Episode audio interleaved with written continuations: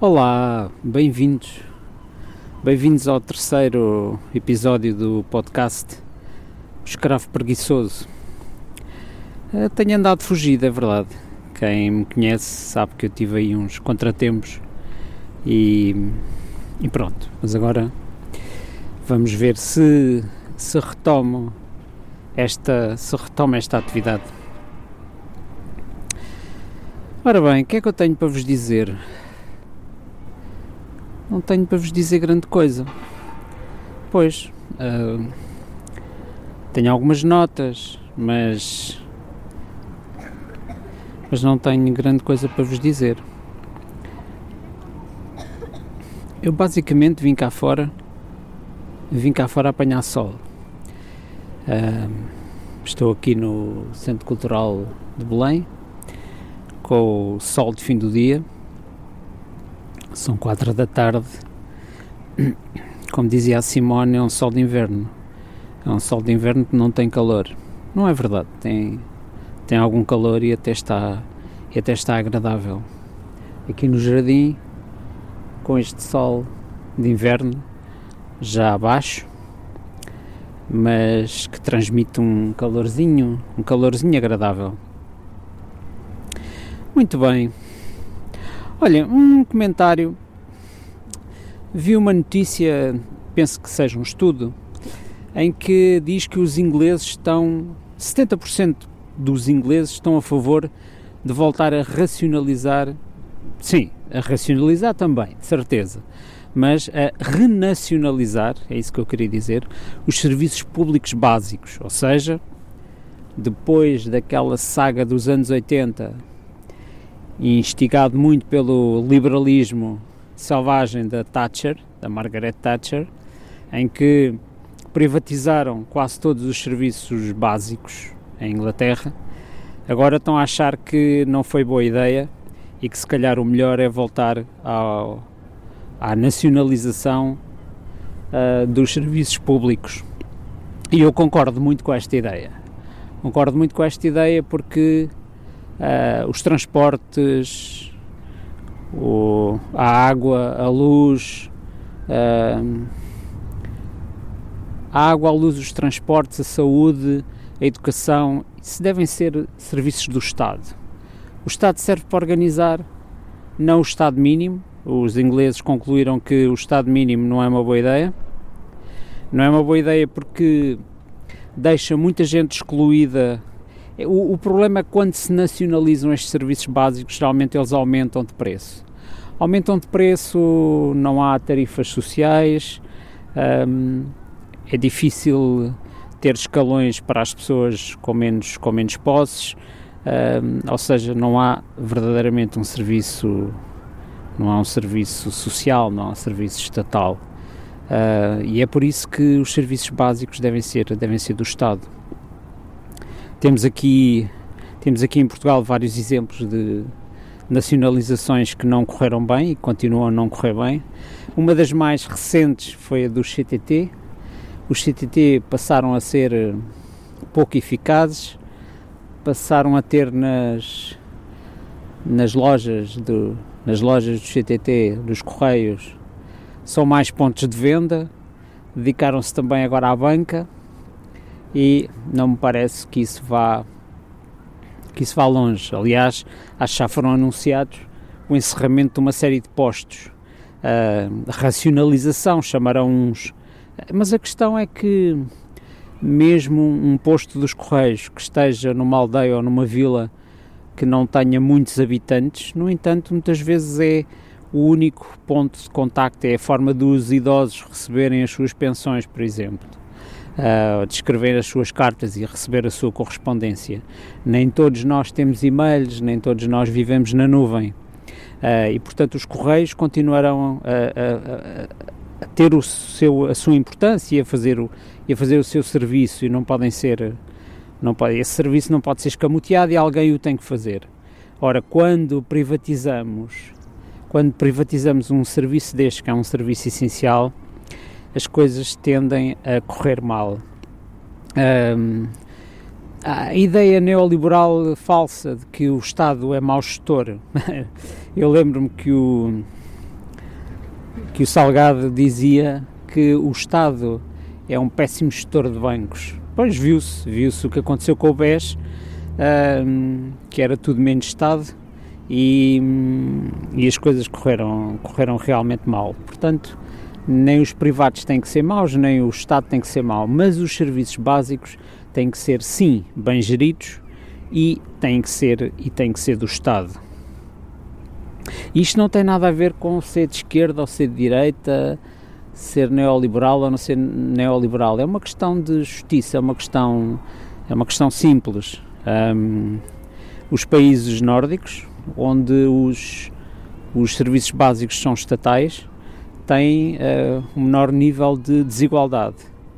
Eles são muito mais iguais e, e os serviços são de utilização muito mais universal, um, porque, porque eles entendem que a saúde, a educação, a, a grande parte dos transportes, os serviços de água e de luz uh, devem ser controlados pelo Estado um, e não estar sujeitos à especulação, à especulação uh, neoliberal.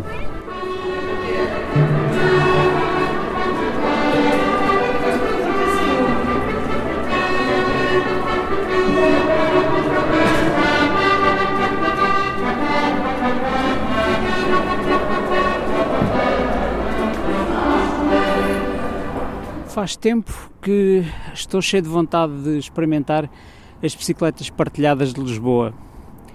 Dão por nome de gira. E são giras, por acaso são giras. Uh, olhem, se calhar o. Se calhar a imagem deste podcast de hoje, uh, este número 3, é uma dessas fotos que eu tirei com o telemóvel uh, numa estação que está perto de um dos sítios onde eu trabalho às vezes. Cruzamento da Elias Garcia com a, Avenida 5 de Outubro. Ainda não me inscrevi, já descarreguei a, a app, já descarreguei a app para o telemóvel, mas ainda não me inscrevi. Ou melhor, inscrevi-me porque aquilo como pertence à EML, o sistema é gerido pela EML um, como eu já tinha a aplicação para o parking, para o e-park, um, dá para aceder com a mesma conta e até dá para partilhar sistema de pagamento e, e carregamentos que se tenha. Bom, ainda não fiz o, nenhum carregamento para experimentar as bicicletas, embora tinha muita vontade, embora tenha muita vontade. Mas porquê é que ainda não o fiz? Porque elas ainda estão, demoram muito tempo, ainda estão em zonas muito limitadas da cidade. Estão na, na Expo, não me dá jeito nenhum, que é do outro lado, eu vivo em Belém, é do outro lado da cidade. Não me interessa. Foi lá que eles testaram o sistema inicialmente, durante algum tempo.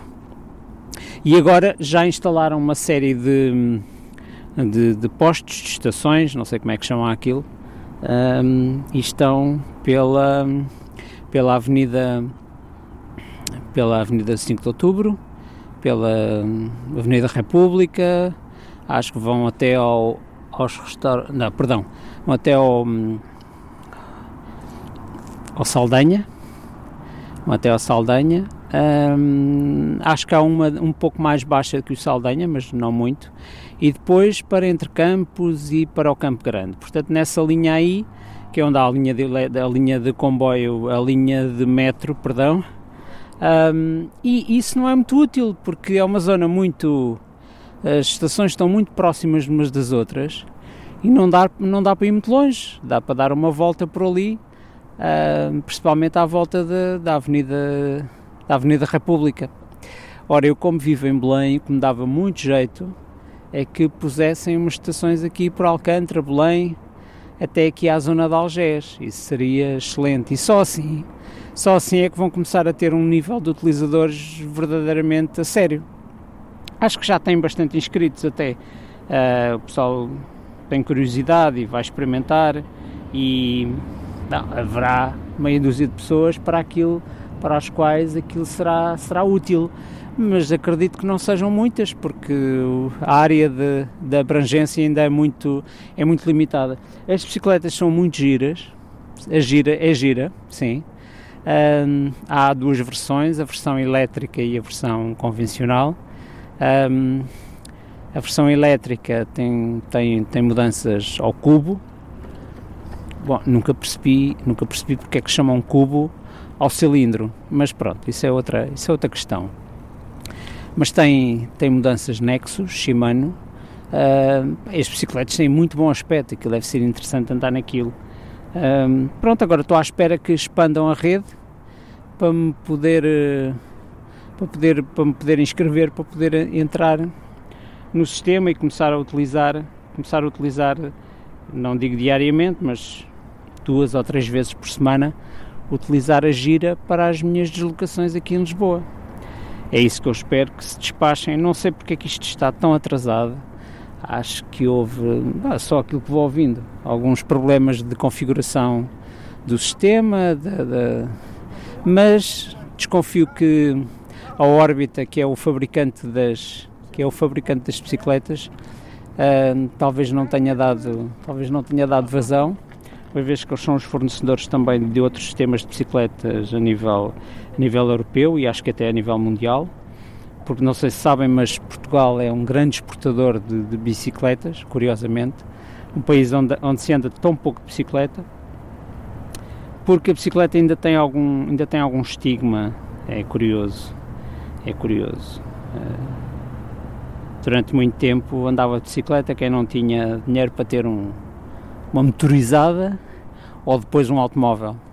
Isso ficou, essas coisas ficam, ficam nas pessoas ainda há ainda há muita gente que vê a bicicleta como uma coisa menor um, vê uma scooter como uma coisa menor também, por exemplo o que eu não entendo um, por essa Europa que nós vemos é a utilização bastante bastantes utilizadores de bicicleta, bastantes utilizadores de veículos de duas rodas de baixa cilindrada, nomeadamente a maior parte deles scooters, e cá a utilização continua a ser diminuta.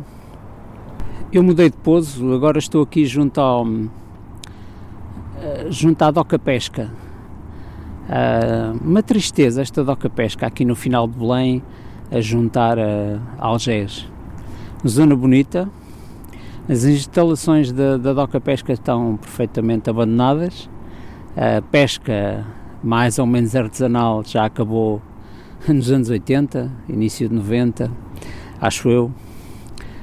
Um, e agora é tudo pesca de alto mar eh, com grandes navios, pesca de arrasto, é que eu chamo pesca de arraso, uh, e é assim que se está a dar cabo do, do ecossistema, está-se a acabar com a, com a reserva de peixes, uh, está-se a dar cabo do fundo do mar e perdeu-se uma indústria de pesca, perdeu-se pescadores, as atividades de venda de peixe, as docas pescas, como é aqui este caso. Uh, muitos empregos, muitos empregos acabaram uh, pelo facto de termos navios grandes em pesca de arraso. Não é nada contra o, o dito progresso, só que este, este é um mau progresso porque acaba com, uh, acaba com empregos, e dá cabo da natureza e dá cabo da sustentabilidade da pesca. Uma chatice. Eu lembro-me de vir aqui a esta doca pesca com, com, os meus pais, aqui há bastante, se calhar já há bastantes anos. Uh, ele, meu pai gostava de vir aqui comprar peixe, peixe congelado, que era congelado em, em alto mar, ou era congelado logo assim que chegava aqui à doca pesca, e realmente comprava-se peixe de muito boa qualidade e uh, e excelente preço. Isso acabou, agora temos os hipermercados uh, com peixes que muitas vezes é difícil perceber a origem e portanto isso perdeu-se. E acho que vou ficar por aqui. É um podcast curtinho, mas pronto, é aquilo que, que me apeteceu dizer neste, durante este passeio aqui por, por Belém, junto ao rio, um, duas ou três ideias, não mais que isso. Aliás, isto serve mesmo para eu dizer aquilo que me apetece. Se não me apetece dizer grande coisa, não digo grande coisa como é o caso. Então vá, pessoal. Adeus, até à próxima.